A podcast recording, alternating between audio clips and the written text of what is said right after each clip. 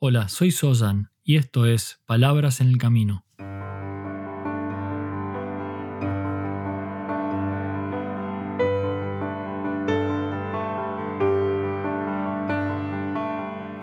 Un podcast para el camino al trabajo o de regreso a tu hogar, mientras caminas por la ciudad o en camino hacia lo de un amigo.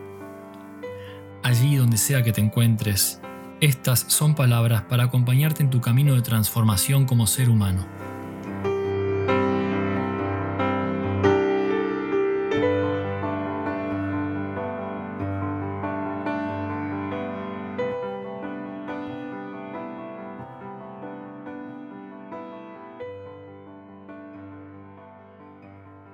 Hola y una cálida bienvenida a este nuevo episodio de Palabras en el Camino. Hoy voy a hablar sobre un tema que creo es muy importante, muy relevante en los tiempos que corren, y es sobre el concepto de la ecuanimidad. ¿Qué es la ecuanimidad? ¿Qué entendemos cuando hablamos de ecuanimidad? Y en general cuando hablamos de ecuanimidad, tenemos esa idea o pensamos en esa capacidad de armonía, esa capacidad como de mantenerse abierto, receptivo, equilibrado frente a las fluctuaciones, frente a lo que nos ocurre en la vida es un equilibrio interior que no es afectado por éxito o fracaso, ganancia o pérdida, o honor o deshonor, alabanza, crítica. De alguna manera, la ecuanimidad significa entonces mantenerse en equilibrio en medio de los cambios de la vida, mantenerse despierto ante el proceso de cambio, ante el continuo devenir de las cosas y de los seres, y en medio de todo ello mantener la calma y la paz. Vemos entonces a una persona ecuánime como alguien imperturbable, como alguien que se mantiene equilibrado, que se mantiene estable frente a las diferentes situaciones en la vida. Y esto es cierto, es parte de la definición de la ecuanimidad. Pero esta definición también puede ser riesgosa si no la analizamos un poco más, si no la profundizamos un poco. Porque la ecuanimidad no es lo mismo que indiferencia ecuanimidad no es lo mismo que apatía. Y sin embargo, visto desde, afuera, visto desde el exterior, una persona que puede parecer ecuánime, en realidad quizás esté desconectada de lo que está pasando, hastiada, cansada de los devenires de la vida o de alguna manera apática o simplemente sin una verdadera conexión con lo que está ocurriendo. Entonces no es correcto pensar que una persona ecuánime no participa del cambio, sino más bien que fluye con él, que no se perturba ante lo que considera de alguna manera normal, pero mira la realidad de frente, comprende ese devenir del flujo y vive desde la energía y la calma de la acción incesante, no, no desde la angustia, no perseguida por las sombras del ego. Decimos entonces que el fracaso de la ecuanimidad se da cuando en su lugar surge la indiferencia, cuando en su lugar surge la apatía. Y a veces esta indiferencia o despreocupación se confunde con la ecuanimidad y esto es lo que denominamos a veces enemigos cercanos, aquellas cosas que lucen similares pero que en realidad son diferentes, que no son lo mismo. Y esta ecuanimidad indiferente que sencillamente es indiferencia, desinterés por las cosas, es algo que solemos confundir con la ecuanimidad, y no solamente en los demás, sino también en uno mismo. A veces confundimos aquello que estamos sintiendo, viviendo como ecuánime, cuando en realidad es hartazgo, es cansancio, es indiferencia, es apatía.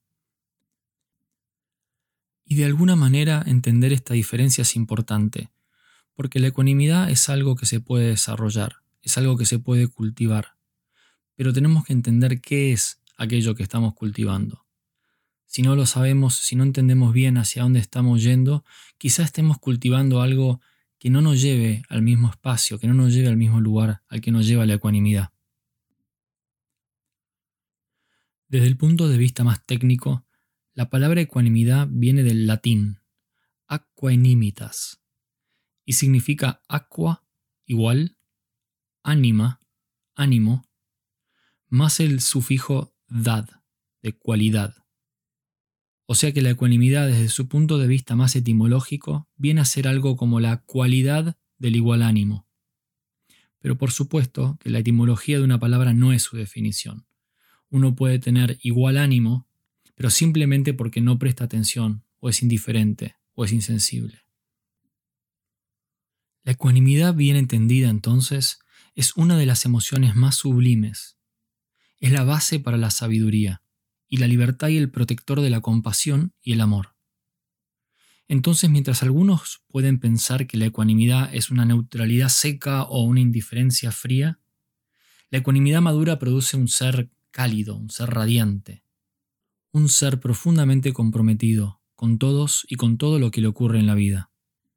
Y en medio de todo eso surge la capacidad de observación, la capacidad de ver sin estar atrapado por lo que vemos y a la vez mantenerse en equilibrio, de permanecer centrado en medio, profundamente vinculado con aquello que está ocurriendo.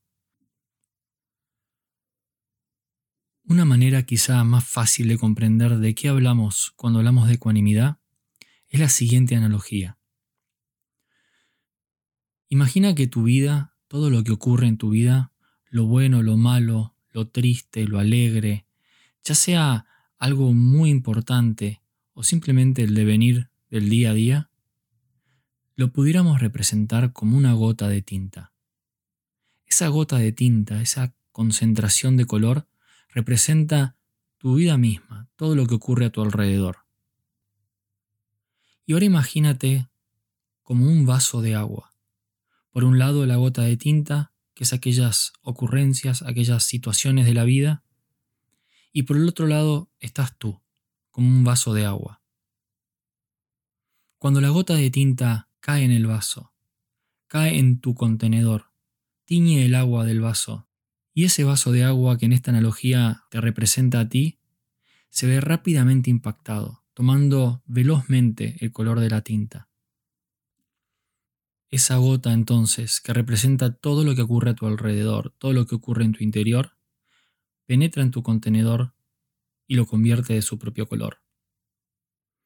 Y trabajamos mucho, muy fuerte, por cambiar esa gota. Trabajamos sobre la gota. Tratamos de que nuestros problemas sean menores o de tener más seguridad o de que la gota caiga en el vaso de al lado.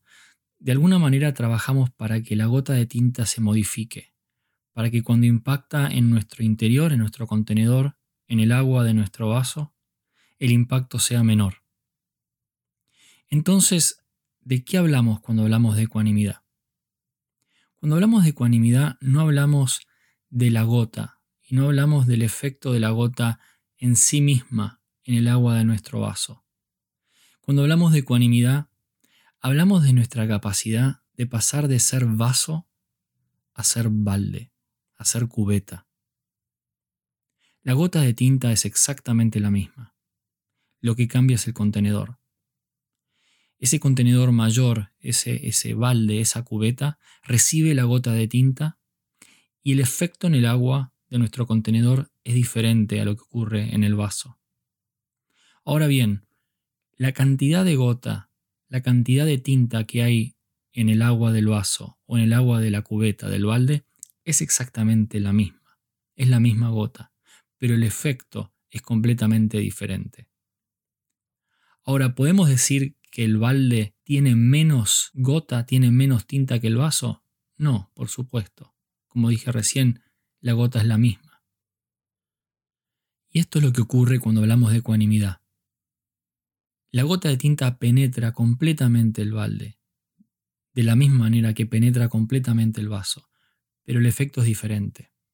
Entonces, en lugar de trabajar sobre la gota de tinta, en lugar de trabajar sobre nuestros problemas y todo lo que nos ocurre, que por supuesto es algo importante también, pero que es ajeno al concepto de la ecuanimidad.